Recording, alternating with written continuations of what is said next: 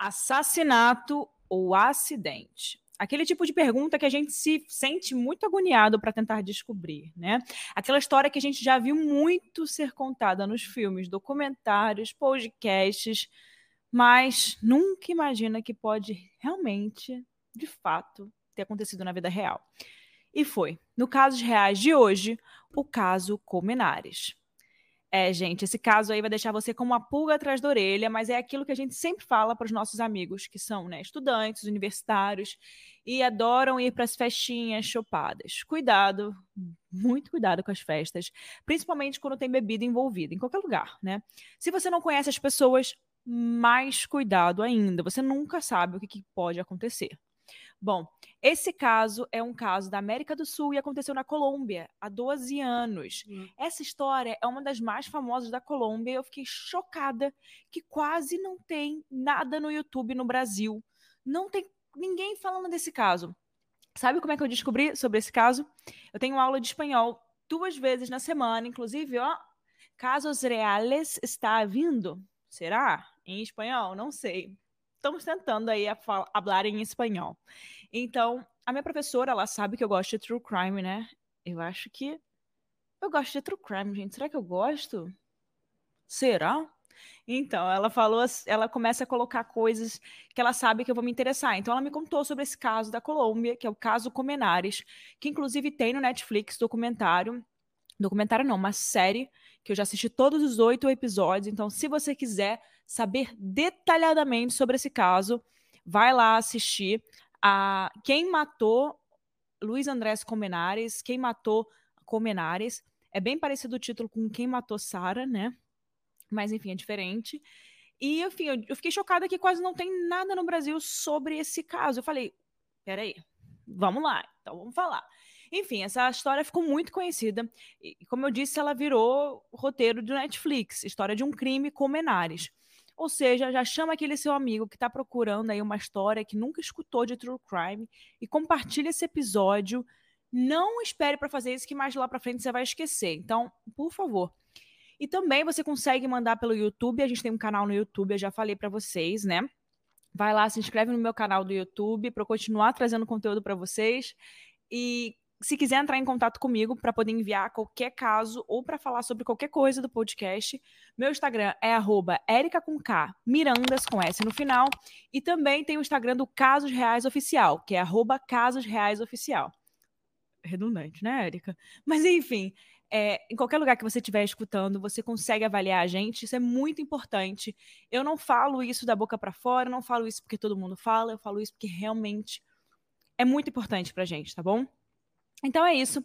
Temos muitos casos aí. Se você quiser sugerir algum caso, me manda lá no meu Instagram e não deixa, não deixa, não deixa de compartilhar isso aqui, postar nos seus stories. Vamos parar de papo e vamos para o episódio da semana.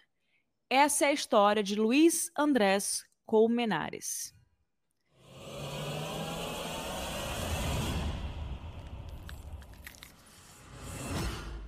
Mas antes da gente ir para o caso de hoje, eu gostaria de deixar um alerta aqui. É, eu não deixo muito esses alertas, mas eu vou começar a deixar esses alertas. É um, é um podcast de true crime, então vocês já esperam que os temas são pouco sensíveis, né? A gente trata de assuntos mais pesados. Então, se você não tá afim de escutar, caiu de paraquedas e não sabe muito bem o que, que acontece aqui, os assuntos são sempre delicados. Então, se você não tá se sentindo bem, isso é um alerta para você não continuar assistindo esse episódio, tá bom? Vamos para o episódio dessa semana. Noite de Halloween. O que para muitas pessoas pode passar como um dia despercebido, para os estudantes universitários da Universidade Los Andes era um motivo para comemorar. O dia 31 de outubro sempre foi uma oportunidade para os estudantes deixarem os livros de lado por uma noite ali e fazerem algumas loucuras. E como toda noite tradicional de Halloween, eles estavam programando ir a uma festa fantasia, né? Os universitários têm essas festas como uma tradição. Então, os alunos preparam as suas melhores fantasias ao longo do ano mesmo para poder curtirem a festa do dia 31 de outubro. É realmente um evento muito tradicional para os estudantes. Rola uma programação é, bem é, especial. Inclusive, a festa de Halloween, também conhecida como Dia das Bruxas, é um dos eventos mais festejados pelos colombianos. Por incrível que pareça, eu também não sabia disso, descobri com esse caso. Apesar da Colômbia ser um país muito católico, a comemoração encontra muitos adeptos no país. Tudo começou por causa dos Estados Unidos nos anos 60, como uma prática entre as crianças né, de classes mais altas. Mas aos poucos, o Halloween foi sendo popularizado pela Colômbia e no final dos anos 70 já era uma prática bem comum, pelo menos nas cidades maiores, que é tipo Bogotá, que é uma cidade muito grande. Hoje em dia, a comemoração acontece no país inteiro, né? Virou parte da Colômbia. Aquela noite de Halloween, em particular, foi literalmente assustadora e nunca mais saiu da cabeça dos colombianos, principalmente para a família Colmenares Escobar. Era 31 de outubro de 2010, depois das 5 da manhã. Oneida Escobar recebeu ligações urgentes de vários amigos do seu filho. Luiz Andrés, de 20 anos, que tinha saído para uma festa de Halloween da universidade. Ele era estudante de economia e engenharia industrial. Os amigos disseram para Oneida que seu filho tinha sofrido um acidente, logo depois de eles saírem de um bar na Zona Rosa de Bogotá e que ele estava desaparecido no Parque El Virey. Esse parque é um parque urbano de 10 hectares com ciclovias, calçadões, fontes e áreas de lazer. Ou seja, essa área rosa, essa zona rosa de Bogotá, é um lugar muito conhecido na Colômbia, em, Bogotá, é bem conhecido pelas pessoas saírem para festas, para realmente como noite, um ambiente noturno. E esse parque El Virrey também. E, enfim, é, só para mostrar para vocês a, a, como ele era grande, né? Ele tem calçadões, fontes, várias coisas. Enfim, mas o que que. Mas que acidente que era esse? O que, que tinha acontecido com Luiz Andrés? Laura Moreno e Jesse Quinteiro, colegas de Luiz na Universidade de Los Andes, foram as últimas pessoas que o viram com vida. Laura Jesse e o Luiz Andrés Comenares e outros amigos curtiram a festa fantasia em um bar enquanto eles estavam bebendo vodka em grupo. As meninas, quando contavam a versão da sua história, disseram que saíram do bar por volta das 3h15 da manhã e que o Luiz André estava muito inquieto. Ele foi andando para a rua 85, que era uma rua bem próxima do lugar onde eles estavam. Jesse e Laura perceberam que ele estava sozinho e elas foram atrás dele. Quando elas chegaram, o Luiz estava esperando um cachorro quente para poder comer, né? Tipo o podrão ali da rua que você tá com fome na madrugada e você para lá para poder pedir um cachorro quente. Tá com fome, então é aquela barraca de cachorro quente. E, e com isso elas decidiram chamar um carro para poder buscá-las, para elas irem embora. Mas o Luiz começou a correr feito um louco pela rua. Elas deixaram o carro para trás, que elas tinham chamado, e foram andando em direção à ciclovia para ir atrás dele. A Laura agarrou o Luiz Andrés para que ele não continuasse correndo, mas não conseguiu segurar ele. Inclusive, nessa hora, caiu um relógio do pulso dele, que era um relógio muito importante para ele. Tinha um apelo muito. É, era um relógio de família, acho que do avô dele. Então, na hora, ele ficou meio chocado assim com o relógio que caiu. E nessa hora ela tentou segurá-lo, mas não conseguiu. Então ela soltou ele e continuou correndo em direção, né, atrás dele, e eles foram perto de uma vala, que é tipo um canal, um canal perto de, nesse parque El Virei, que passava uma espécie de rio, mas não é um rio. Para você terem uma noção, é realmente uma vala, é, é aquele 20 centímetros de água, sabe? É muito pouquinho. Até que a Laura declarou, né, no depoimento dela, que Luiz Andrés caiu naquela vala. Bom, seu depoimento coincidiu com o da Jessie, que era outra pessoa que estava com eles dois, né? A menina que estava acompanhando a Laura, a amiga dela. Ela garante quando, quando eles estavam na barraca de cachorro-quente, a Laura foi lá ver o carro e ela tentou segurar o Luiz Andrés, mas ele jogou o cachorro-quente no chão e saiu correndo. Foi aí que a Laura correu atrás dele. Outro amigo, Memo, o nome dele, chegou e pegou a Jessie lá. Eles ligaram para o celular de Laura e ela atendeu disse onde estavam e eles foram atrás. Enquanto conversavam, ela começou a gritar que o Andrés, o Luiz Andrés, tinha caído em uma vala. Ou seja, estava ela e Luiz Andrés lá nesse perto dessa vala e os outros amigos estavam tentando procurá-los, né? Porque ele saiu correndo e a, e a Laura foi quem foi atrás dele. Desde o início dos acontecimentos e em diferentes depoimentos que vieram depois, as duas jovens repetiram essa história, que teria acontecido em menos de 30 minutos. Quando a mãe de Luiz Andrés chegou ao parque Elvi Rei, a polícia e os acompanhantes, né, os amigos do seu filho, explicaram a ela que os bombeiros já tinham feito uma busca ao longo desse canal, que atravessava o parque, mas que não encontraram nada. Oneida foi procurá-lo em clínicas e hospitais em toda a Bogotá, na esperança de alguém ter encontrado e socorrido seu filho. Né? Você vai batendo de porta em porta em hospital, vai tentar ver se você reconhece alguém, né? Alguma pessoa que, enfim, alguém levou, alguém pode ter levado o Luiz Andrés para o hospital, não ter reconhecido ele como Luiz Andrés, então você costuma fazer essa, esse tipo de busca quando a pessoa está desaparecida. Então, no final daquela tarde, ela estava desesperada e sem nenhuma notícia do filho. E ela não aguentou ficar sem notícia, né? Ia em todo o hospital, tentava reconhecer o filho dela naquelas, naqueles rostos, né? E não encontrava o filho dela naqueles rostos. Então ela não conseguiu ficar quieta e voltou para o parque e pediu para que fizessem uma nova busca no canal.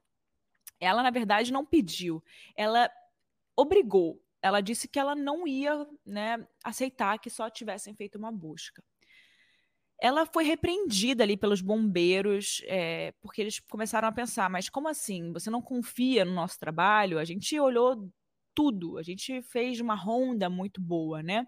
A Oneida ficou insistente e avisou que se não fizessem essa revisão, essa inspeção de novo, ela mesma iria colocar as botas e ia buscar o filho dela naquela vala. Por causa da insistência de Oneida, uma mãe, né, implorando para os bombeiros, eles chamaram novamente os bombeiros e entraram nessa tubulação. Até que finalmente, por volta das nove da noite, encontraram o corpo de Luiz Andrés Colmenares. O corpo apareceu com todos os pertences dele, todos, todos, todos. Ele foi encontrado em posição abdominal, ou seja, de bruços. Mas sabe a única coisa que não estava com o Luiz Andrés? O celular dele.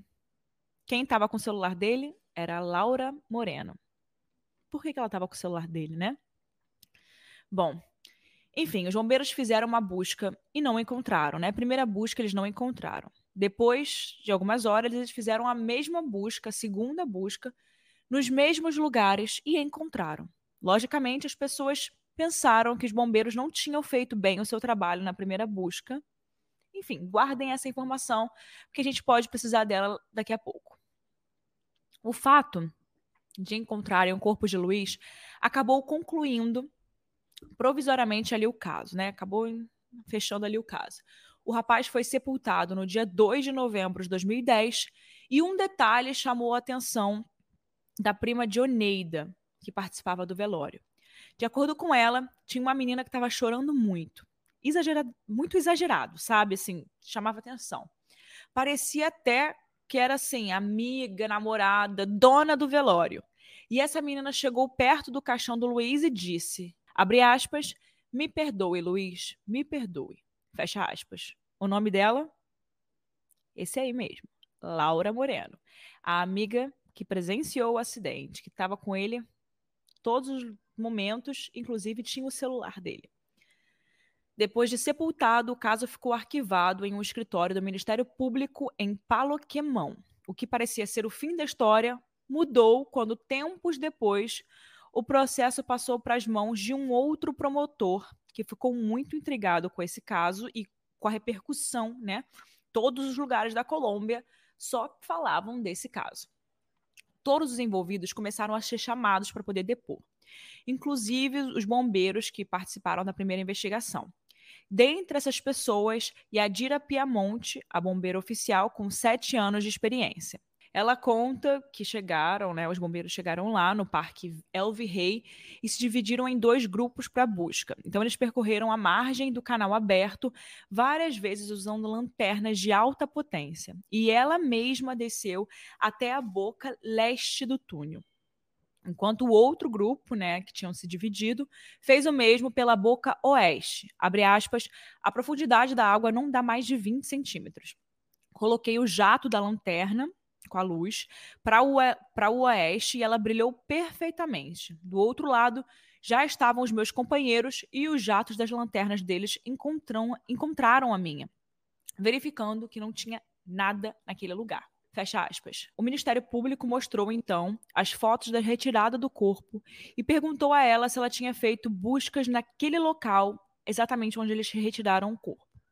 Era um corpo de 1,75m de altura e um peso de mais de 75 quilos. É impossível não encontrar. É um homem, né? Caso tivesse naquele, naquele canal de 20 centímetros de profundidade de água, gente. É muito raso. É isso daqui. Não é nada. Abre aspas. Naquele local, direcionei pessoalmente o fluxo de luz com lanternas de alta potência. A profundidade da água era de 15 a 20 centímetros e aquele corpo não estava lá. Se estivesse lá, teríamos visto. Fecha aspas. Respondeu a bombeira em um comunicado do dia 2 de setembro de 2011. Nesse momento, o Corpo de Bombeiros Oficial de Bogotá abriu uma investigação para verificar se houve falhas nos seus oficiais dessa operação. No entanto, as descobertas científicas acabaram indicando que o relato dos bombeiros parecia verdadeiro. Os pais de Luiz Andrés e o novo promotor desse caso, insatisfeitos com essas explicações, eles resolveram investigar mais a fundo. Então, eles recorreram a Rubem Dario Ângulo e Máximo Duque, que são dois peritos médicos forenses muito, muito respeitados nacional e internacionalmente, que analisaram as imagens, a autópsia e realizaram uma nova inspeção do cadáver. Para isso, eles precisaram exumar o corpo de Luiz, o que aconteceu na primeira semana de setembro de 2011. As suas conclusões estão registradas em dois relatórios que hoje funcionam como evidência científica no arquivo e nos quais se conclui que o Luiz não morreu por uma queda acidental no canal. Hum, hum, hum. Não foi acidental. Para os peritos, o rapaz foi brutalmente assassinado. Seus assassinos bateram em seu rosto com golpes fortes. E o crime não ocorreu no local onde ele foi encontrado. O corpo foi deixado lá depois de algumas horas. Os cientistas observaram nas fotos e no laudo da medicina legal que o cadáver apresentava livor mortis, que são marcas escuras que aparecem quando o sangue não circula mais. Elas aparecem depois do cadáver estar há mais de 12 horas em repouso e refletem a posição em que ele ficou parado durante esse tempo, né? Então ele marca exatamente aonde o corpo ficou parado. E o cadáver do Luiz apresentava livor mortis nas costas. No entanto, ele apareceu de bruços, o oposto, né? Essa posição também conflita com vários ferimentos que ele tinha no rosto, que são típicos de objeto pontiagudo. E se tivessem sido causados ali, não teriam hemorragia, porque teriam sido lavados pelaquela água que estava correndo, né? Aquilo ali é um córrego. Tudo isso mostra que Luiz não foi morto onde ele apareceu e que ele permaneceu com a face para cima em outro local por pelo menos 12 horas antes dele ser encontrado.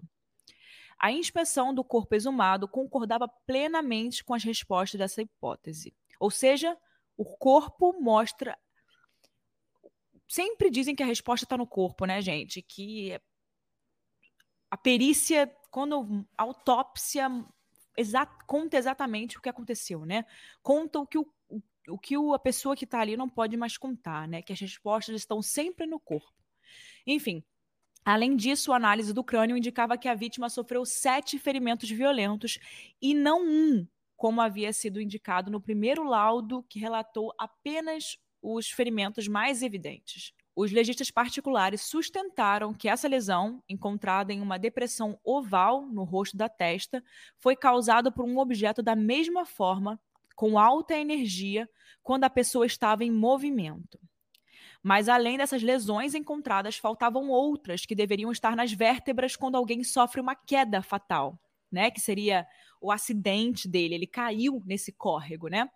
A cabeça bate no chão e o peso do corpo empurra a coluna em direção à base, como uma, um pistão no crânio, causando ferimentos. Mas nada disso apareceu, né? Que seria o que o corpo mostraria depois de sofrer um acidente caindo num rio, num córrego, né?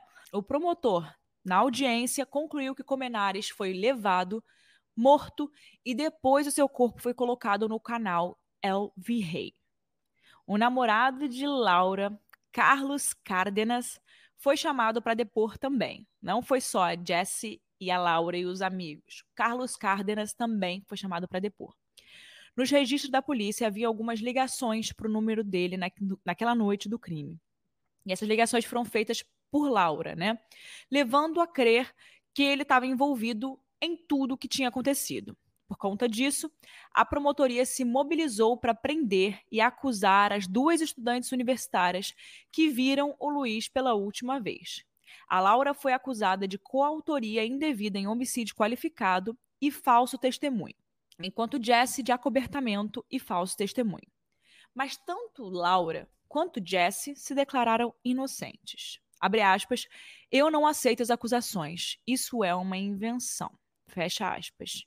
Disse Laura ao juiz. Para o Ministério Público, estava cientificamente comprovado que não houve nenhum acidente, mas sim homicídio.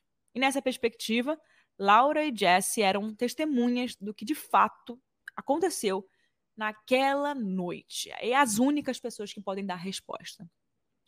O julgamento contra elas começou em abril de 2012. Laura foi investigada por coautoria indevida de homicídio, enquanto Jesse por falso testemunho e ocultação de assassinato. Laura Moreno e Jesse Quinteiro receberam uma medida de segurança domiciliar por sua participação na morte de Colmenares. Mas em novembro de 2012, as duas meninas foram liberadas depois do juiz considerar que não tinham provas suficientes contra elas. Em 6 de junho de 2012, Carlos Cárdenas, que agora já era o ex-namorado de Laura Moreno, eles não estavam mais juntos, foi capturado e indiciado pelos crimes de homicídio doloso, agravado como autor do material e falso testemunho. Mas no dia 18 de julho daquele ano, ele foi solto porque o juiz revogou a medida de segurança, considerando que havia dúvidas nos depoimentos apresentados pelo Ministério Público para solicitar que ele permanecesse preso. Dois anos depois, um juiz de Bogotá determinou que não havia provas para garantir que o Carlos Cárdenas espancou e assassinou Luiz Andrés Comenares, e por esse motivo decidiu absolvê-lo da acusação de homicídio e do crime de suborno. Então, em 8 de outubro de 2014, o Tribunal Superior de Bogotá confirmou que Luiz Andrés Comenares foi agredido por terceiros e que posteriormente foi levado até o local onde seu corpo foi encontrado. Até hoje, não existe nenhum culpado pelo crime de Luiz Andrés Comenares. Os únicos condenados foram três falsas testemunhas que, na época, foram apresentadas pelo Ministério Público como peças-chave para poder esclarecer os fatos em que o jovem de 20 anos foi morto. Jesus Alberto Martínez, que disse ter testemunhado o espancamento, acabou aceitando que tinha mentido e foi condenado a sete anos de prisão.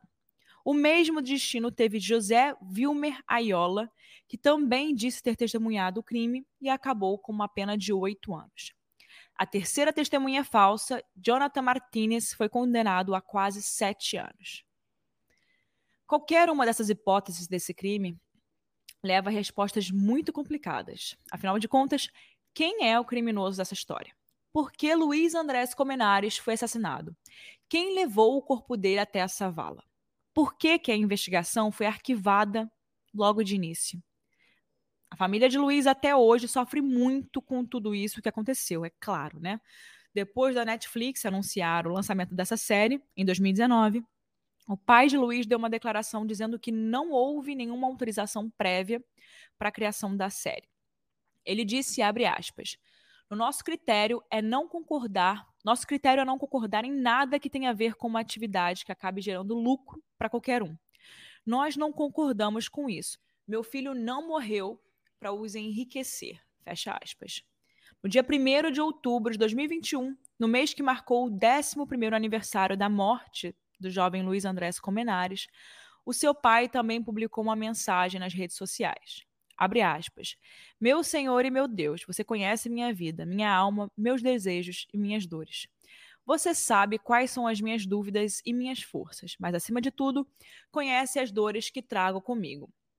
Hoje, 1 de outubro, eu gostaria que fosse 1 de novembro. Eu implorei o suficiente quando o setembro já tinha acabado e que esse mês não existia. Mas é inexorável e eu tenho que vivê-lo porque é a sua vontade. 11 anos de minha luta e a constante lembrança da injustiça pelo crime de Luiz Andrés. Peço-te também pela minha família, por Oneida e Jorge, para que sejas quem reina nos seus corações e que possam encontrar a paz. Hoje clamo a ti com esta oração. Fecha aspas. Enfim, é uma família, né? Ele tinha também um irmão, o Jorge, o, o Luiz Andrés tinha um irmão, o Jorge e a, e a mãe, né? Uma história como essa é muito difícil de esquecer. Ainda mais pela falta de um desfecho digno que Luiz e toda a sua família mereciam ter. Bom, a nossa roteirista Hannah encontrou ao longo das pesquisas os registros da única entrevista que a Laura deu para os jornalistas. E ela vai compartilhar uma coisa muito interessante que ela encontrou com a gente agora. E aí, ouvintes do Casos Reais, como é que vocês estão? Essa semana a gente trouxe o caso Colmenares. Foi um caso muito falado na Colômbia e mexeu muito com as pessoas de lá, tanto que ele se tornou um caso é, conhecido na América Latina e acabou se tornando uma série da Netflix. E em complemento ao que a gente estava pesquisando em relação ao julgamento, em relação a, a, todo esse processo que os envolvidos, né, os indiciados, é, estavam passando ao longo dos anos, é, a gente pôde perceber que todos os três envolvidos, né, todos os três acusados, eles pouco falaram sobre isso. E aí a gente conseguiu encontrar uma das poucas entrevistas que a Laura deu é, para um jornalista. E eu separei aqui duas perguntinhas que eu achei bem interessantes para poder trazer para vocês. A primeira pergunta que o jornalista fez para ela foi: se você tivesse a oportunidade de, conversa, de conversar com Luiz Andrés, o que, que você diria hoje? Aí ela respondeu: eu diria que ficasse calmo, porque acima de tudo há a justiça de Deus e também há uma justiça terrena na qual acredito. Acredito na justiça colombiana. Eu diria a ele que lamento profundamente que ele tenha que deixar o mundo, mas que vou ficar bem, porque sei que a justiça vai agir de acordo com a lei. E aí, uma segunda pergunta. E para a família, especificamente para o senhor Afonso Colmenares, o pai, o que você diz? Laura respondeu: Ele sempre buscou a verdade sobre o que aconteceu com seu filho. Ele sempre buscou justiça para seu filho e sempre dissemos a verdade. Nós dissemos a ele e sua família. Lamento profundamente a perda de seu filho. Em meu coração para com ele há apenas paz. É, gente, a gente fica aí nessa interrogação, nessa incógnita em relação ao que aconteceu de fato com o Luiz. É, e eu vou jogar bola para vocês. Vocês acham que ela é inocente? Enfim, gente, vou trazer aqui as teorias desse caso, tá? Eu gosto, eu gosto de trazer o caso e com isso limpo sem teorias. E agora eu vou trazer as teorias.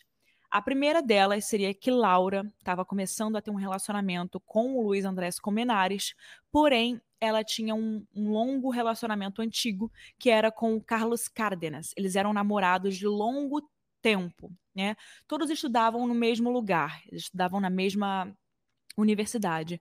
Então, já existia essa tensão entre os três, porque a Laura estava começando a dar chance para o Luiz Andrés Comenares. E ela tinha um ex-namorado que talvez ainda seria um namorado dela naquela época, que eles talvez não tivessem terminado. Então, toda a teoria gira em torno disso, de que talvez o Luiz Andrés tenha sido espancado por amigos ou mandantes do do Carlos Cárdenas, e essas pessoas que teriam testemunhado, né, essas falsas testemunhas, né, que foram presas, elas teriam visto esse grupo sair do carro, um grupo de uns cinco, seis homens, sair do carro e espancar o Luiz Andrés Comenares, é, porque ele estava com a Laura, né? A segunda teoria seria que numa vala ali onde eles encontraram o corpo, teria um, uma entrada naquele túnel que às vezes você não consegue ver. Então, se você está olhando de uma certa maneira, você não consegue ver esse vão. e talvez o corpo dele estava nesse vão e por isso que os bombeiros não conseguiram ver a primeira vez. Então eles olharam assim, não tinha nada, mas depois é, encontraram porque estava naquele vão, né? Então essa seria a segunda teoria. Enfim, esse caso é um caso muito triste que é, se vocês assistirem a série, vocês também vão ficar na dúvida. É, eu acho, pela, pelo que o corpo fala, eu sempre a gente com a cabeça, com o julgamento, com as teorias, com vendo as pessoas desse caso, a gente começa, às vezes, mudar a nossa direção do foco. Mas uma coisa que eu acho que a gente tem que ter muito foco nesses casos, que a gente tem muita dúvida, é como o corpo foi encontrado. O que, que tinha de marca naquele corpo? É o que, que mostra a autópsia. E aí a gente se prende nisso. Porque se a gente fica imaginando muito, escutando muito o que cada lado tem para contar, qual é a defesa, qual é a acusação, a gente acaba se perdendo e acaba seguindo num caminho que às vezes não é o caminho que o corpo indica, né? Porque a única certeza que a gente tem é que Luiz Andrés Colmenares foi morto. Segundo, teve uma primeira vistoria, não se achou o corpo. Algumas horas depois, encontrou o corpo. Uma vala pequena. Como é que alguém se afoga ou como é que alguém é, cai, um homem de 1,75m cai numa vala dessa e morre.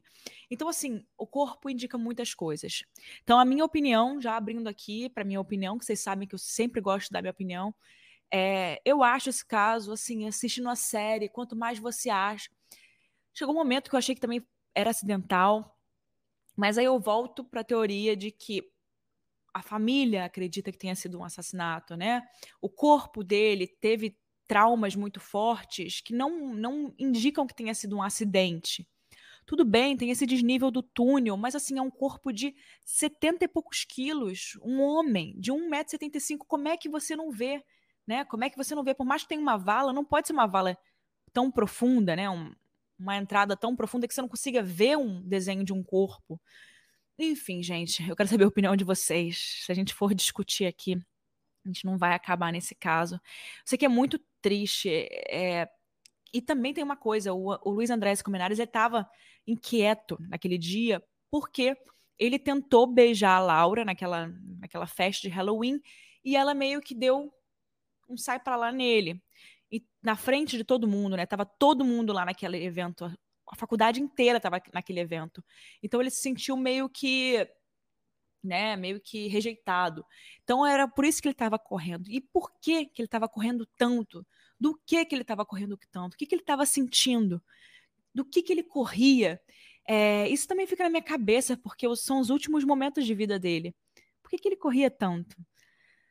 Ah, olha, eu vou dizer para vocês, não teve um caso, teve teve muito caso aqui que me deixou com uma pulga atrás da orelha, mas esse me deixa com uma né? 20 pulgas atrás da orelha. Meu Deus do céu. Gente, eu quero saber muito a opinião de vocês. Por favor, respondam. Eu quero muito discutir com vocês o que, que vocês acham desse caso. É muito louco. Ah, e eu acho que a Jessie não ajudou em nada. Talvez, é minha opinião, minha opinião, gente. Eu acho que simplesmente ela estava ali, aconteceram aquelas coisas, ela não ajudou ele. Eu acho que ela realmente não ajudou o Luiz Andrés. E com isso ela acabou sofrendo as penas que ela tinha que sofrer. Porém, vale ressaltar aqui que é, Laura Moreno e Carlos Cárdenas são de família rica na Bo em Bogotá, Colômbia. Então, eles têm, sim, é, um nível social muito alto lá. Tanto que o caso do Luiz Andrés Comenares quase foi, um, quase foi arquivado como um acidente, né? Como acidental. Então, vale lembrar muito bem disso aí, essas pessoas que foram falsas, testemunhas que foram presas, por que, que elas foram presas se elas falaram que viram? Por que, que elas iam se arriscar de ser falso testemunho e pegar prisão de alguma coisa? Então, assim, é, tem muita coisa estranha nessa história. Enfim, gente. Vou encerrar por aqui, porque senão a gente não vai, não vai conseguir encerrar esse episódio de hoje. Mas se você chegou até aqui, não se esqueça de tirar um print da tela, compartilhar nos seus stories, marcando Casos Reais Oficial, ou o meu Instagram, Erika com K, Mirandas com S no final. Te vejo na próxima semana com mais um caso aqui no Casos Reais. Até o próximo episódio, pessoal.